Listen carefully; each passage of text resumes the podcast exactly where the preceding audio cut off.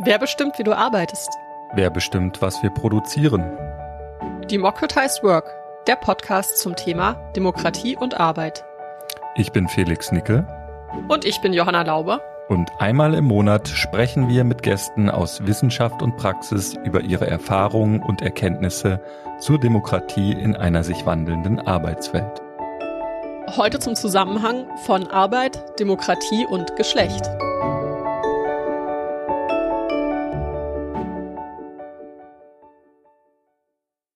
Bisher haben wir uns im Podcast ja vor allem mit Demokratisierung von bezahlter Arbeit beschäftigt, sei es in kollektiven, weitestgehend selbstorganisierten Formen wie Genossenschaften oder in Form der klassischen Lohnarbeit abhängig Beschäftigter. Und damit sind wir ja nicht alleine. Diskussionen um die Demokratisierung der Arbeit oder Wirtschaftsdemokratie kreisen um diesen eher engen Begriff von Lohnarbeit. Problematisch ist daran, dass sie unbezahlte Arbeit und insbesondere Sorgearbeit außen vor lassen. In der Folge 8 mit Hans-Jürgen Urban und Pascal Zwicky zur Wirtschaftsdemokratie als reale Utopie hatten wir kurz die vier in einem Perspektive angesprochen, ohne das weiter auszuführen und damit schon indirekt das wichtige Thema der Sorge mit angesprochen. Äh, zur Erinnerung beziehungsweise zur Hinführung. Die Vier in einem Perspektive ist eben ein Ansatz von Frigga Haug, äh, einer deutschen feministischen Marxistin. Und die hat eben vier menschliche Tätigkeiten identifiziert, die zu gleichen Proportionen über einen Tag, über einen Arbeitstag verteilt werden sollen. Diese vier Tätigkeiten sind eben erstens klassische Erwerbsarbeit, Zweitens Zeit für Sorge um sich selbst und andere, das heißt eben die Sphäre der Reproduktion. Drittens Zeit für eigene Bildung oder eigene Entwicklung und viertens auch Zeit für politisches und gesellschaftliches Engagement. Und der Vorschlag von Frigga Haug ist natürlich getragen von einer feministischen Analyse und von einem Anspruch, Geschlechtergerechtigkeit herzustellen.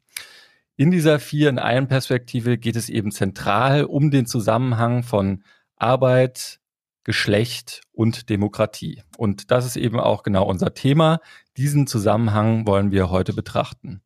Und gerade die Corona-Krise wurde ja immer wieder zum Anlass genommen, um über die Krise der Sorge beziehungsweise die Krise der sozialen Reproduktion zu sprechen, die eben ganz eng mit Arbeit und Geschlecht verbunden ist. Dafür haben wir wieder zwei Gäste eingeladen. Mit dabei ist heute Alexandra Scheele. Alexandra ist Privatdozentin und arbeitet am Arbeitsbereich Arbeits- und Wirtschaftssoziologie der Fakultät für Soziologie an der Universität Bielefeld. Seit 2016 ist sie außerdem Expertin für Scientific Analysis and Advice on Gender Equality der Europäischen Kommission und sie forscht zu antifeministischen Bewegungen gegen die Rechte zu geschlechtlicher Gleichstellung und auch zu Entgeltgleichheit und Digitalisierung im Betrieb sowie zur Sorgekrise, gerade auch im Zusammenhang mit der Corona-Krise. Hallo Alexandra. Hallo Johanna. Mit dabei ist auch Christine Ideler. Christine ist Gewerkschaftssekretärin bei Verdi Hessen im Fachbereich Gemeinden für Sozial-, Kinder- und Jugendhilfe und dort unter anderem auch zuständig für Kitas. Sie ist außerdem aktiv beim Care Revolution Netzwerk Frankfurt und hat ihre Dissertation zu Gender Mainstreaming in Gewerkschaften geschrieben. Hallo Christine. Hallo. Ja, in der Alten- und Krankenpflege, in den Kindertagesstätten oder Einrichtungen der Jugendhilfe herrscht ja schon seit langem eine Krise. Überlastete Beschäftigte in Altenheimen und Krankenhäusern, überlastete Menschen, die auch ihre Angehörigen zu Hause pflegen, fehlende ErzieherInnen in Kindertagesstätten, schlechte Bezahlung, Überstunden und so weiter. Und auch die PatientInnen, Kinder, alte oder andere Menschen, die auf Pflegesorge oder Erziehung angewiesen sind, auch sie leiden natürlich unter dieser Lage. Alexandra, die Diskussion über diese Zustände wird ja auch als Krise der Reproduktion oder Sorgekrise in den Sozialwissenschaften behandelt. Was ist denn jetzt genau mit diesem Begriff gemeint? Ja, das ist ein Begriff, die Krise der Reproduktion, der versucht zu erklären, eigentlich das, was du jetzt auch gerade schon geschildert hast, dass ein ähm, System nicht mehr so funktioniert, wie es eigentlich funktionieren müsste. Nun meint ja der Begriff der Reproduktion erst einmal ähm, die alltägliche Arbeit, die gemacht werden muss, um generationenübergreifend das Leben herzustellen, aber auch um die konkret lebenden Menschen am Leben zu erhalten. Und dieser Begriff ist als Abgrenzung zu verstehen zu dem Begriff der Produktion. Das macht ihn auch zugleich problematisch, aber das ist, glaube ich, eine andere Debatte, die ich jetzt hier nicht ausführen möchte. Wichtig ist, dass mit dem Begriff der Reproduktion wirklich mehr gemeint ist eigentlich als nur der Bereich der Sorge. Das ist ein Teil davon, aber Reproduktion meint tatsächlich sehr viel mehr, nämlich die ganze Herstellung des Lebens täglich und eben im Lebensverlauf. Das heißt also das Essen, das Kleiden, das Kümmern, auch das Bilden, das sich beraten und so weiter. Also der ganze Bereich der Menschen überhaupt zu dem macht, was sie sind, nämlich Menschen.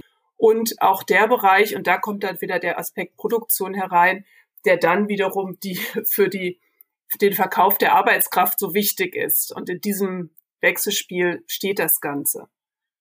Und Krise zeichnet sich eben jetzt dadurch aus, dass diese Herstellung des Lebens nicht mehr gut gelingt, für viele nicht mehr gut gelingt. Mhm. Ähm, ja, wenn von diesem Thema gesprochen wird, wird ja auch immer direkt über Geschlecht beziehungsweise Gender gesprochen. Wie ist denn jetzt diese Krise in der Herstellung oder Erhaltung des Lebens, wie du es genannt hast, mit der Dimension Geschlecht verbunden? Also in der sozialwissenschaftlichen Perspektive wird eben sagen immer argumentiert und das lässt sich auch historisch heraus sagen ganz schön zeigen, dass eigentlich die kapitalistische Wirtschaftsweise angefangen hat mit dem Fokus auf marktvermittelte Arbeit, auf marktvermittelte Produktionsarbeit, den gesamten Bereich der Reproduktion auszuklammern, abzuspalten, auch unsichtbar zu machen. Und das ist sagen nur deshalb ganz gut gelungen, weil dieses Unsichtbarmachen ähm, über die Delegation dieses Bereiches an Frauen passiert ist. Und zwar historisch gesehen, Frauen hatten nicht die gleichen Rechte wie Männer und waren stärker an Haus- und Familienarbeit gebunden, bürgerliche Frauen dann auch mit entsprechender Beschneidung eben der Rechte. Arbeiterinnen zugleich mit dieser Doppelbelastung berufstätig zu sein oder erwerbstätig zu sein und trotzdem sich um die Reproduktion kümmern zu müssen. Man kann eben sagen, dass das Geschlechterverhältnis eigentlich das Fundament bildet für die Sicherstellung von Reproduktion auf die Kosten der Frauen. Ja, das ist ja jetzt auch eine ganz gute Überleitung zu dir, Christine. Du bist ja sowohl aktiv bei äh, Care Revolution, so einem aktivistischen Netzwerk, das für Geschlechtergerechtigkeit in der bezahlten und unbezahlten Sorgearbeit eintritt. Und vor allem bist du ja auch Gewerkschaftssekretärin bei Verdi in Hessen, wo du ja auch für den Bereich Sorge und Erziehungsberufe zuständig bist. Bevor wir jetzt zu so einer Zuspitzung, äh, die ja kurz schon angerissen wurde in der Kinder- und Jugendhilfe zum Beispiel und in Kindertagesstätten in der Corona-Krise kommen, würde mich erstmal interessieren, was war eigentlich die Ausgangslage in diesem Bereich vor der Pandemie? Ja, also wir haben ja in den Sozial- und Erziehungsberufen auch einen enormen Wandel erlebt. Also Alexandra hat das ja, glaube ich, gerade ganz schön historisch hergeleitet, dass das auch einfach ganz viele Tätigkeiten waren, die früher ja unbezahlt im Privaten verrichtet wurden, die mittlerweile in unserer Gesellschaft einfach ein normaler Bestandteil sozialer Dienstleistungen geworden sind, sag ich mal. Und damit ist natürlich auch ein enormer Veränderungsprozess dieser Tätigkeiten einhergegangen. Also ich mache jetzt mal ein Beispiel. Ne? Also soziale Arbeit ist ja ähm, ein Studium wie andere Fachstudiengänge auch. Und der Erzieher in Beruf wird auch in einer langjährigen Ausbildung erlernt. Das heißt, es sind professionelle Tätigkeiten, die da verrichtet werden, die natürlich gar nicht mehr so viel mit dem zu tun haben, was, ähm, sage ich jetzt mal, allein unbezahlt im privaten Umfeld geleistet wird. Und da hat eben ein enormer Wandel stattgefunden und die Gesellschaft richtet aber auch sehr hohe Anforderungen an diese Beschäftigtenbereiche. Also ich will mal als Beispiel nennen, dass Bildungspläne für Kinder ähm, ab dem ersten Lebensjahr eingeführt werden, die dort eben auch entsprechend äh, umgesetzt werden sollen. Oder es gibt ja auch seit längerem eine sehr ähm, virulente Debatte um Kinderschutz und wie muss Kinderschutz gewährleistet sein, was Sozialarbeitende sehr vor neue fachliche Herausforderungen und auch sehr unter Druck setzt, nichts zu übersehen, wenn in einer Familie etwas nicht so rund läuft. Und ja, diese enormen Anforderungen sind aber in den Sorge- oder Care-Berufen auch nicht mit mehr Personal einhergegangen. Das heißt, die Anforderungen, aber auch die Masse der zu betreuenden Klientinnen und Kinder hat stetig zugenommen, aber Dementsprechend ist weder das Personal noch auch ja das Zeitkontingent, was zur Verfügung steht, angewachsen. Und das hat sich jetzt natürlich dann auch immer weiter zugespitzt, weil viele KollegInnen zu Recht sagen, ich kann das auf Dauer nicht leisten. Der Beruf macht mich leider auf Dauer krank und zum Beispiel wir auch wirklich in diesen Berufen eine sehr hohe Aussteigerinnenquote haben. Und diese Punkte, wenn wir die jetzt alle zusammennehmen, führen natürlich zu enorm verschlechterten Arbeits- und Beschäftigungsbedingungen in diesen Berufen. Und deswegen würde ich sagen, ähm, ne, hat die Sorgekrise sich an der Stelle natürlich nochmal zugespitzt. Und ich glaube, Corona hat da einfach nur ein paar Sachen vielleicht unters Brennglas geführt, nämlich wenn wir die Kollegin aus der Pflege haben, die gerade auf der Intensivstation irgendwie 24-Stunden-Schichten teilweise schiebt und dann gleichzeitig aber ihre Kita zumacht, weil wir dort wiederum Corona-Fälle haben, weil die Arbeitgeber die ErzieherInnen nicht anständig geschützt haben. Ne? Und das wiederum sieht man ja auch, ich wähle da bewusst die weibliche Form, das betrifft einfach zu drei Viertel mindestens Frauen an der Stelle. Stelle. Nach wie vor. Und ähm, ja, deswegen ist es tatsächlich auch ein sehr geschlechtsspezifisches Problem, was wir nach wie vor an der Stelle haben. Gerade stehen wir ja wieder in der mittlerweile vierten Corona-Welle. Ich war ja im Sommer so optimistisch und habe gedacht, dass dieser Winter vielleicht ein bisschen weniger schlimm werden würde.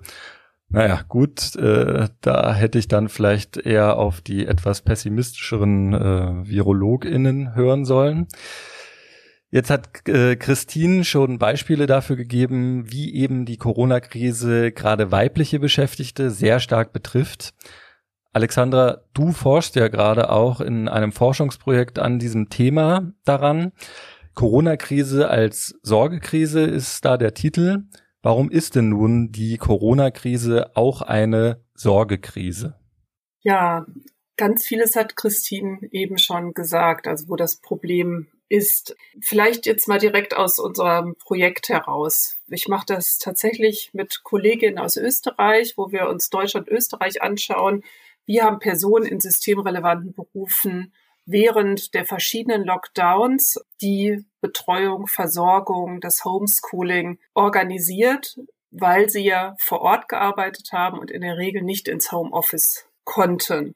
Wir haben zwei Untersuchungsfelder, Krankenhaus einerseits, Einzelhandel andererseits. Und was wir halt feststellen, ist zum einen schon auch diese große Müdigkeit, die du jetzt angesprochen hast, also eine große Erschöpfung. Auch schon, man muss sagen, wir erheben in diesem Jahr über qualitative Interviews unser Material. Insofern haben wir jetzt die vierte Welle noch nicht drin, sondern eben die davor. Und da ist eine große Erschöpfung, aber wir sehen auch, äh, das ist, glaube ich, das, was auch die, ein Teil nochmal der Reproduktionskrise ist, eine sehr hohe hohen Arbeitsethos einerseits bei den Beschäftigten, gerade im Krankenhaus. Also die haben ja nicht zufällig diesen Beruf gewählt, sondern das Wohl der Menschen, der PatientInnen ist wirklich allen InterviewpartnerInnen sehr wichtig. Und im Zweifelsfall wird es auch über die Betreuung der Kinder gestellt. Das ist schon auch nochmal sehr interessant festzustellen, dass da einfach, da ist Not gewissermaßen, es braucht jede Hand, jeden Menschen auf der Station und es wird alles, alles möglich gemacht, um das zu gewährleisten. Und das deutet natürlich auch schon direkt darauf hin, es ist einfach eine zu enge Personaldecke auch. Also es, man kann sich es gar nicht erlauben. zu fehlen oder zu verkürzen, die Arbeitszeiten oder eben die Kinderkrankentage, die von der Bundesregierung ja ermöglicht und erweitert worden sind, überhaupt zu nehmen, weil es klar ist, die Versorgung muss sichergestellt werden. Und dieser hohe Arbeitsethos führt aber eben zugleich auch wirklich zu einem großen Frust, weil man eben merkt, ich schaffe das gar nicht mehr. Ich kann gar nicht die Zeit am Bett verbringen, die ich muss und möchte und die die Patienten, die Patientinnen auch brauchen. Und zugleich, ich habe eben tatsächlich aber auch für mein eigenes Privatleben und auch als ähm, wir also wirklich fast ausschließlich Mütter interviewt bisher, aber es eben auch für die Kinder ist die Zeit auch nicht da. Auch eben Bildung ist ganz wichtig. Das heißt, eine Sorge ist nicht nur die zeitliche Vereinbarkeit, eben mein Kind ist sehr viel alleine, sondern jetzt kommt auch noch hinzu die Sorge, mein Kind kommt gar nicht mehr so mit in der Schule, weil das Homeschooling war ja auch schwierig organisiert teilweise. Eigentlich, also eine Interviewte sagt wirklich, ich habe wirklich die Krise gekriegt, als der Lehrer oder die Lehrerin beim Elterngespräch gesagt hat, ach, vielen Kindern hat das richtig gut getan, dass die Eltern sich mal zu Hause um das Kind gekümmert haben und mit dem die Schularbeiten gemacht haben. Und sie meinte, sie hat die Krise gekriegt, weil sie war ja gar nicht zu Hause und hatte sofort den Eindruck, ihr Kind ist jetzt nochmal zusätzlich benachteiligt durch die nicht vorhandene Förderung, die sie leisten kann. Und dafür gibt es sozusagen keine einfache Lösung. Es ist einfach, es zeigt sich nur, es ist wirklich alles zu viel. Aber es ist eben nicht nur in zeitlicher Hinsicht zu viel, sondern es ist auch wirklich von der Belastung, also wirklich ein Ausnahmezustand gewesen, der aber insofern nicht nur Ausnahme ist, sondern auf ein Problem verweist, was eigentlich auch vor Corona da war, nämlich eigentlich die strukturelle Unvereinbarkeit von Erwerbsarbeit mit Sorgearbeit und auch wirklich diese Ungleichgewichtung dass halt immer sagen, dass alles, was Erwerb ist, priorisiert wird gegenüber allem, was soziale Reproduktion ist. Auch eben, wenn diese soziale Reproduktion dann auch wiederum als Erwerbsarbeit, das hat ja Christine eben schön schon ausgeführt, auch wenn sie eben als bezahlte Reproduktionsarbeit passiert. Also wir haben eine Gesellschaft, die eigentlich auf Kosten ihrer eigenen Existenzgrundlage Raubbau betreibt und auch sich darauf ausruht, in dem Glauben, es wird schon irgendwie weitergehen. Und man sieht jetzt in der Corona-Krise, eigentlich ist es am Limit und es kann eigentlich nicht so weitergehen. Mhm. Ja, Christine, du bist ja auch sehr nah dran an den Beschäftigten in den Sozial- und Erziehungsberufen als Gewerkschaftssekretärin. Wie ist da denn die aktuelle Lage? Was sind da so die Rückmeldungen, die du von Beschäftigten bekommst? Also ich glaube, eine Sache, die Alexandra gesagt hat, kann ich teilen, nämlich diese große Erschöpfung. Die haben wir auch in diesen Bereichen, weil ja viele auch gar nicht wirklich geschlossen waren während Corona. Was ich aber bemerke, was sich wirklich, ich würde sagen, ungefähr nach drei, vier Monaten in der Pandemie auch stark zu Wort gemeldet hat, ist das Gefühl der Wut. Nämlich zum einen, dass in diesen Bereichen wirklich immer vom einen auf den anderen Tag auch reagiert werden sollte und ich sag mal, eine Kita funktioniert aber nicht einfach wie ein Veranstaltungsbetrieb, wo ich sozusagen den Schlüssel äh, ins Schloss drehe, zuschließe, dann vielleicht noch eine Mail an die, ähm, an die TicketbesitzerInnen schreibe, sondern ne, die Kita kann ich nicht einfach so zusperren. Und also da haben zum Beispiel die Kita-Leitungen Freitagnachmittag eine Mail bekommen, sie sollen bis Montag alle Eltern erreichen, die keinen Notbetreuungsanspruch haben, die können nicht kommen das ist tatsächlich, finde ich, auch eine Art des Umgangs mit den Beschäftigten an der Stelle, was wirklich auch zeigt, wie wenig Anerkennung und Wertschätzung an der Stelle vorhanden ist, ähm, sonst für die Arbeit. Und das hat die Kollegin auch ähm, wirklich wütend gemacht. Zum Beispiel auch, dass sie am Anfang in der Impfpriorisierung sehr weit unten waren, obwohl eben gerade in dem Kita-Bereich natürlich mit den kleinsten Kindern eben kein Schutz so möglich ist wie in anderen Bereichen durch Maskenabstand oder ähnliches. Also deswegen würde ich sagen, Erschöpfung und Wut sind die beiden Hauptgefühle, die die KollegInnen eben an der Stelle ähm, tragen und die Herausforderungen, die dem zugrunde liegen, sind eben, dass man mit Personalmangel weiterarbeiten musste, dass man den Arbeits- und Gesundheitsschutz nicht gut gewährleisten konnte und dass eben auch viele ja, Tätigkeiten, die auch direkt natürlich an den Klientinnen, an den Kindern, an den Menschen verrichtet werden, natürlich auch nur bedingt möglich waren. Also ich will ein Beispiel geben. Ein Jugendzentrum lebt ja davon, dass die Kinder dort nach der Schule hingehen nachmittags, dass die Sozialarbeitenden mitbekommen, was passiert gerade in der Familie, wie geht's den Kindern, vielleicht auch Entwicklungs Probleme auffangen können. Das, was Alexandra auch gesagt hat, ne? dass wenn zum Beispiel in der Schule gerade bestimmte Sachen nicht so gut geleistet werden können, kann die soziale Arbeit da auch unterstützen. Aber wenn ich die Menschen nicht sehen kann, dann ähm, entfällt mir auch so wirklich ein zentrales Kriterium meiner Arbeit, nämlich die soziale Interaktion. Und das war ein enormes Problem. Und das wurde von den KollegInnen auch oft mit Mehrarbeit aufgefangen, indem sie einzelne Apps und Chatgruppen neu aufgesetzt haben, indem wirklich ErzieherInnen die Eltern einzeln angerufen haben oder auch Hausbesuche gemacht haben. Und ich denke, die Wertschätzung und auch die Anerkennung dieser Mehrleistung und auch dieser Kreativität während der Corona-Pandemie eben die Sorgearbeit trotzdem weiter zu gewährleisten, das ist etwas, äh, ja, was den Kolleginnen doch sehr bitter aufstößt. Und ja, was glaube ich auch nochmal, wie soll ich sagen, eine herausragende Aktionsbereitschaft, glaube ich, zur Folge haben kann für die Tarifrunde, die wir nächstes Jahr da starten wollen. Gleichzeitig ist natürlich auch sehr verständlich, dass viele KollegInnen ähm, kräftemäßig eben am Ende sind und dann doch sagen, jetzt noch ein Streik ist mir eigentlich zu viel. Also das ist natürlich auch das Paradox, wo wir an der Stelle stehen. Und ich kann jetzt nur rückblickend sagen, für die Tarifrunde im TVÖD, die wir 2020 hatten, da haben die Kolleginnen tatsächlich auch ihr Streikrecht wahrgenommen und da waren auch Kitas dicht. Und ähm, ich finde auch an der Stelle, ich weiß, wie hart es für Eltern ist, weil sie ja auch in der Pandemie schon sehr viel einspringen und mehr leisten müssen. Aber da ist meine klare Botschaft an die Eltern, dass wir an der Stelle wirklich an den Arbeitgeber und an die Politik ran müssen, weil die tatsächlich die Verursacher der Sorgekrise sind und nicht die Beschäftigten oder die auf Sorgearbeit angewiesene.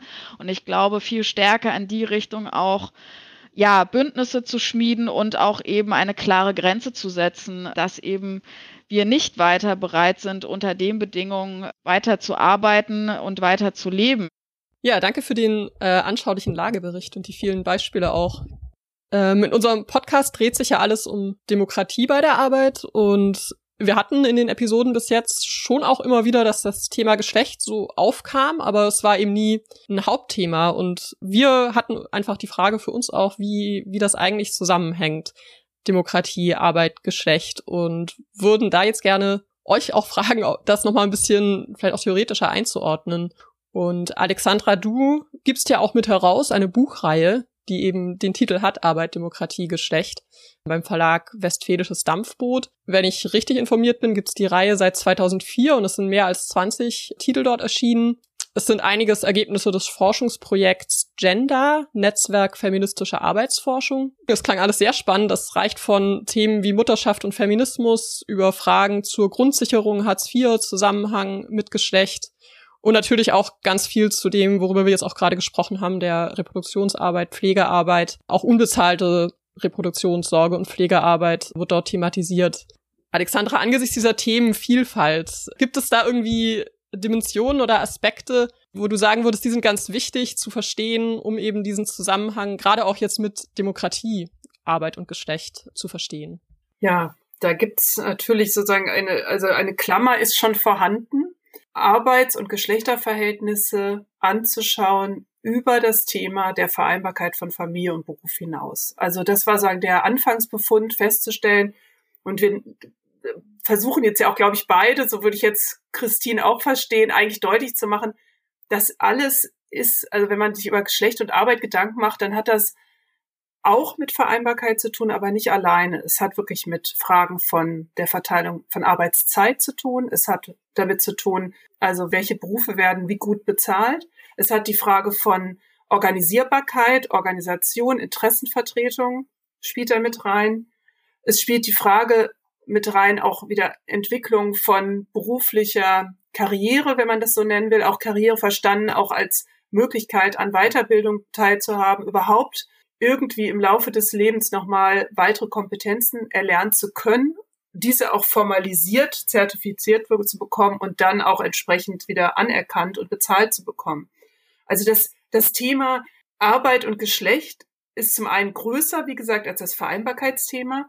Und es ist so war auch und ist auch weiterhin unsere Vorstellung in der Buchreihe ganz grundsätzlich mit Fragen von Demokratie verbunden. Und vielleicht kann ich da den Einstieg nochmal versuchen über das, den Aspekt Geschlechterdemokratie.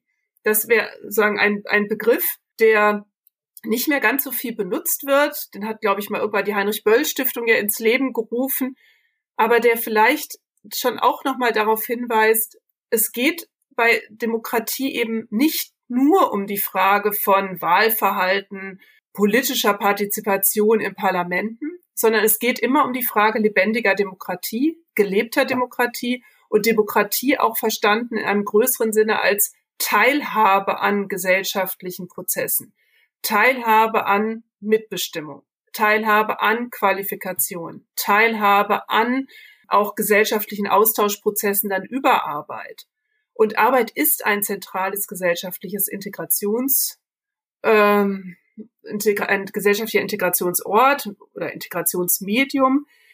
Arbeit hat immer eine ökonomische Dimension, aber Arbeit hat halt auch immer eine soziale Dimension. Das zeigen viele Untersuchungen zum politischen Engagement von berufstätigen Personen, dass über Erwerbsarbeit überhaupt auch so etwas wie, ich nenne es jetzt mal demokratische Kompetenzen auch erworben werden können. Nicht immer.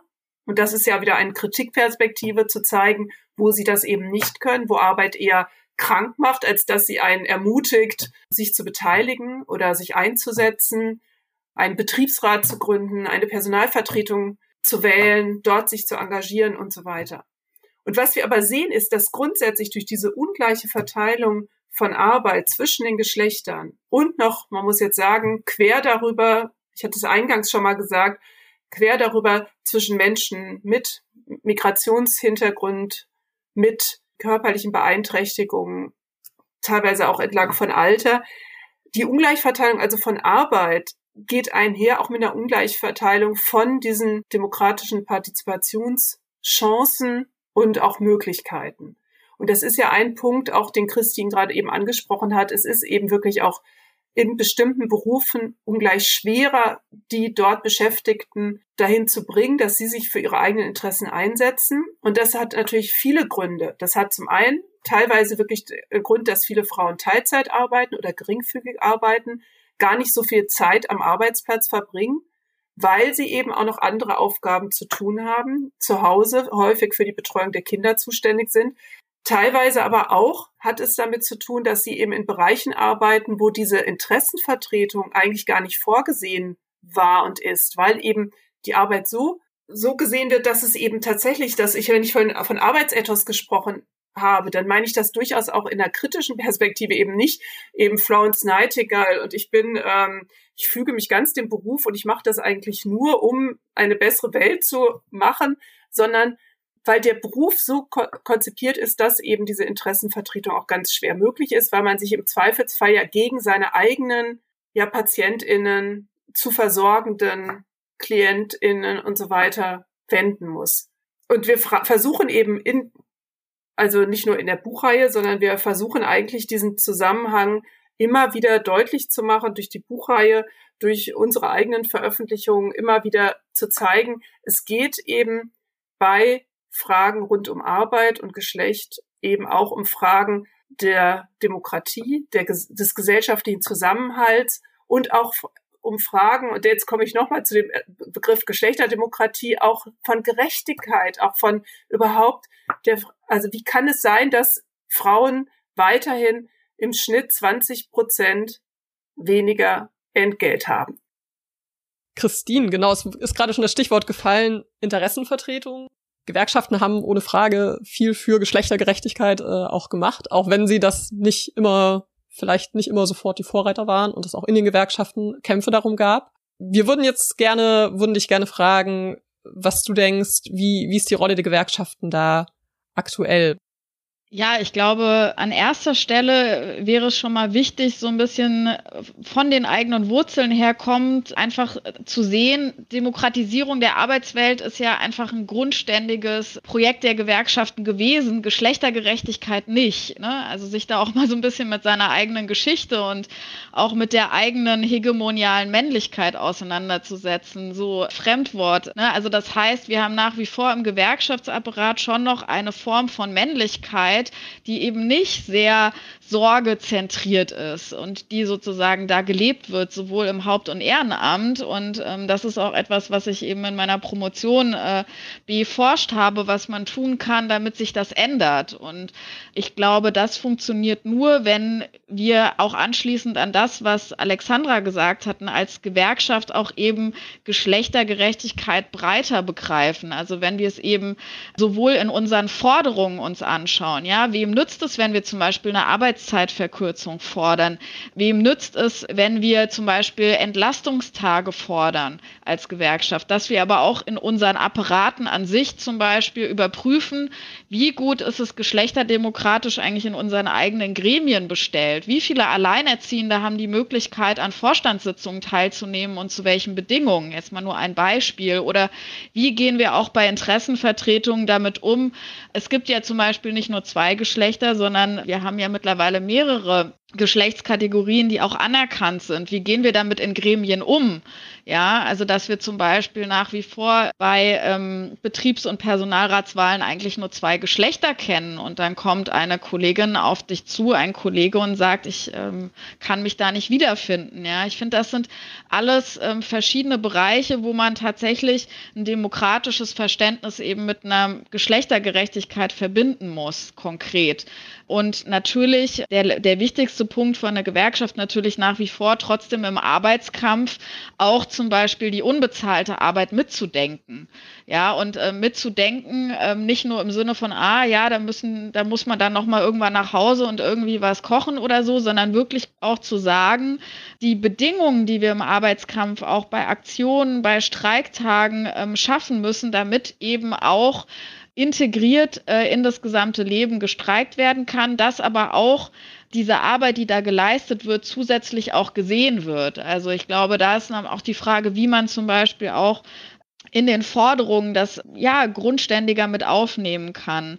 Und ja, ich würde Gewerkschaften da schon auch nach wie vor als gesellschaftliche BrückenbauerInnen sehen ähm, zwischen der Geschlechter- und der De Demokratiefrage in der Arbeitswelt, aber gleichzeitig, wie ich ja auch aufgezeigt habe, natürlich nach innen auch eigene Lehrstellen sich wirklich sehr konsequent anzuschauen und auch sehr konsequent zu schauen, wie können wir eben geschlechtersensibler handeln in unseren verschiedenen Bereichen, wo wir aktiv sind.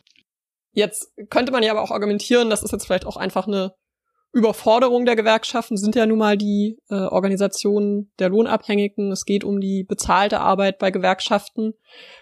Was würdest du da entgegnen?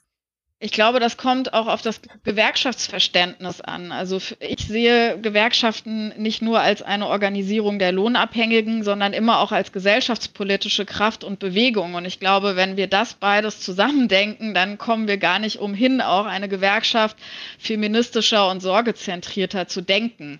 Und ich glaube, ich sage jetzt mal, diese traditionelle Interessenvertretung im Betrieb, ja, und sich wirklich nur auf bestimmte Beschäftigtenbereiche und auch auf, ich sage jetzt mal, ein bestimmtes äh, männliches Facharbeiterniveau zu orientieren als Gewerkschaft, das äh, können wir uns auch gar nicht mehr leisten. Und das ist auch gar nicht mehr den derzeitigen gesellschaftlichen Entwicklungen angemessen. Ähm, war es vielleicht noch nie, aber wird es, glaube ich, heutzutage noch mal deutlicher, dass Gewerkschaften eigentlich da eine deutlich plurale andere Bewegungen auch sein müssen und können und vielleicht darüber auch wieder zu ihren, ja, doch eher bewegungsorientierten Wurzeln auch zurückfinden können an manchen Stellen.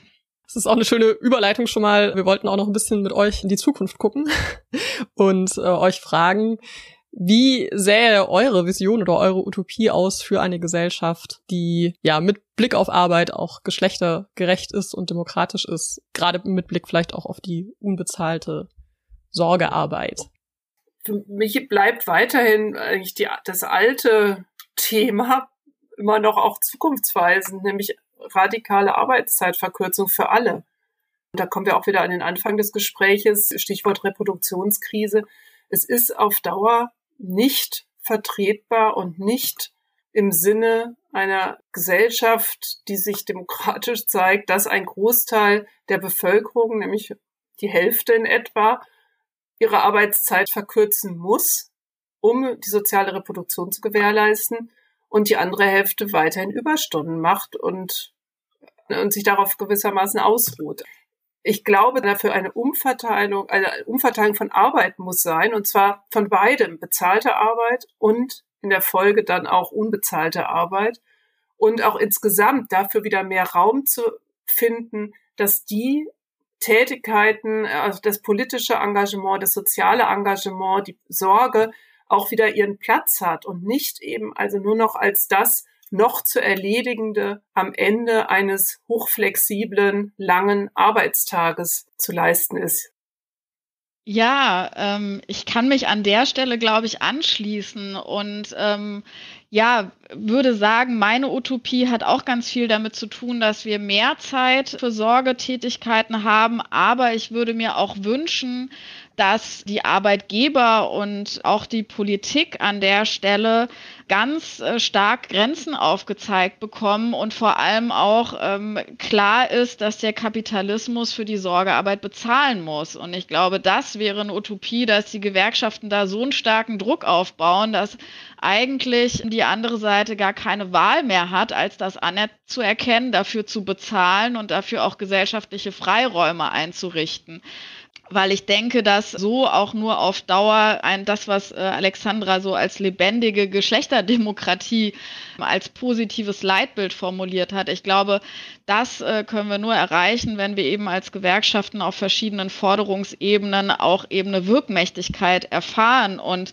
ich bin die Freundin von konkreter Utopie. Und wenn ich mir was wünschen kann, dann würde ich mir wünschen, dass zum 8. März 2025 alle Gewerkschaften in der BAD zu einem Sorgegeneralstreik aufrufen, sowohl die bezahlten als auch die unbezahlten Sorgebeschäftigten und damit einen gesellschaftlichen Druck entfalten können, wie er zum Beispiel in anderen Ländern, ich sage jetzt mal Spanien als Beispiel, schon gezeigt wurde, dass es möglich ist und das eben auch als Auftakt zu nehmen, eine sorgezentriertere Politik zu machen als Gewerkschaften. Und ja, ich glaube tatsächlich an der Stelle aber auch, dass Utopie im Hier und Jetzt beginnt. Und deswegen habe ich zum Beispiel auch gemeinsam mit anderen in Frankfurt das feministische Streikkollektiv gegründet. Und hier ist tatsächlich unser Anliegen, auch Streikpraxis weiterzuentwickeln und auch mit gewerkschaftlichen Aktiven, mit gewerkschaftlichen FunktionärInnen und feministischen AktivistInnen zusammen eben zu schauen, wie wir diese Utopie auch schon eher im Hier und Jetzt in konkreten Aktionen ja darstellen können. Und ähm, ein Beispiel, weil es tatsächlich sehr äh, schön äh, das nochmal vor Augen geführt hat, war, dass wir am 1. Mai einen Care-Arbeitsblock gemacht haben und auch tatsächlich die teilweise rein männlichen Redner von der Gewerkschaft auch an der Stelle darauf hingewiesen haben, wie paradox es eigentlich ist, wenn äh, Männer über Care-Arbeit sprechen von weiblichen Beschäftigten, die aber selber an dem Tag nicht zu Wort kommen. Also ich glaube tatsächlich an der Stelle auch der Utopie über Intervention ein bisschen näher zu kommen. Ja, ist auf jeden Fall ähm, was, womit ich sehr viel anfangen kann. Und ähm, ja, auch, glaube ich, einfach immer weiter zu streiten an der Stelle, weil ich glaube tatsächlich ähm, nicht, dass ähm, ja die, ähm, sage ich jetzt mal, Utopie einer feministischen Geschlechterdemokratie allen auch so äh, einleuchtend ist. Und ich glaube tatsächlich, unsere Utopie auch runterzubrechen und wie Alexandra das auch vorhin in ein paar Beispielen gemacht hat, auch ähm, immer wieder darzustellen, wo stehen wir gerade und wo wollen wir hin. Ja, das finde ich ganz wichtig. Ich finde das ganz toll mit, dem, mit der Streikidee. 25, aber nehmt doch ein anderes Datum, weil wir in Berlin ja netterweise einen Feiertag bekommen haben am 8. März und der macht jetzt allerdings alle Streikaktivitäten hier in Berlin extrem schwierig. Aber ansonsten freue ich mich schon auf die Meldung dazu. Ja, darauf freuen wir uns auf jeden Fall auch. Und an der Stelle sei auch schon mal angekündigt, dass wir in unserem Podcast nächstes Jahr die Themen Arbeit und Demokratie im Krankenhaus und die alte, äh, aber immer noch aktuelle Frage der Arbeitszeit weiter vertiefen wollen. Für heute sind wir mit diesem schönen Schlussappell am Ende angekommen und bedanken uns ganz herzlich bei unseren Gästen Alexandra Scheele und Christine Ideler. Danke auch an unsere HörerInnen. Weiterführende Informationen und Links zu den genannten Forschungsprojekten der Buchreihe, dem Care Revolution Netzwerk und dem feministischen Streikkollektiv Frankfurt findet ihr wie immer in den Show Notes. Und dort findet ihr auch noch einen Link zur Verdi-Kampagne Mehr braucht mehr zur Tarifrunde der Beschäftigten der sozialen Arbeit aus Kitas, im Ganztag, der Sozialarbeit und Behindertenhilfe. Die Bundestarifkommission für den öffentlichen Dienst hat nämlich die Kündigung der Tätigkeitsmerkmale und der Regelungen zum Gesundheitsschutz zum 31.12.2021 beschlossen. Und damit geht die wegen Corona im März 2020 unterbrochene Tarifrunde jetzt also weiter. Auf der Kampagnenseite wird es auch Informationen dazu geben, wie man die Beschäftigten mit ihren Forderungen nach besseren Arbeitsbedingungen, Maßnahmen gegen den Fachkräftemangel und einer finanziellen Anerkennung ihrer Arbeit unterstützen kann. Die nächste Folge unseres Podcasts wird kurz vor Weihnachten erscheinen und dort wollen wir in einem Zwischenfazit diskutieren, was wir aus den bisherigen Gesprächen der letzten zwölf Episoden für Schlüsse ziehen können und auch welche Fragen wir uns für das nächste Jahr vornehmen wollen. Democratize Work ist ein Podcast des Forum Neue Politik der Arbeit und der Kooperationsstelle Wissenschaft und Arbeitswelt der TU Berlin. Ja, dann macht's gut. Bis zum nächsten Mal. Tschüss.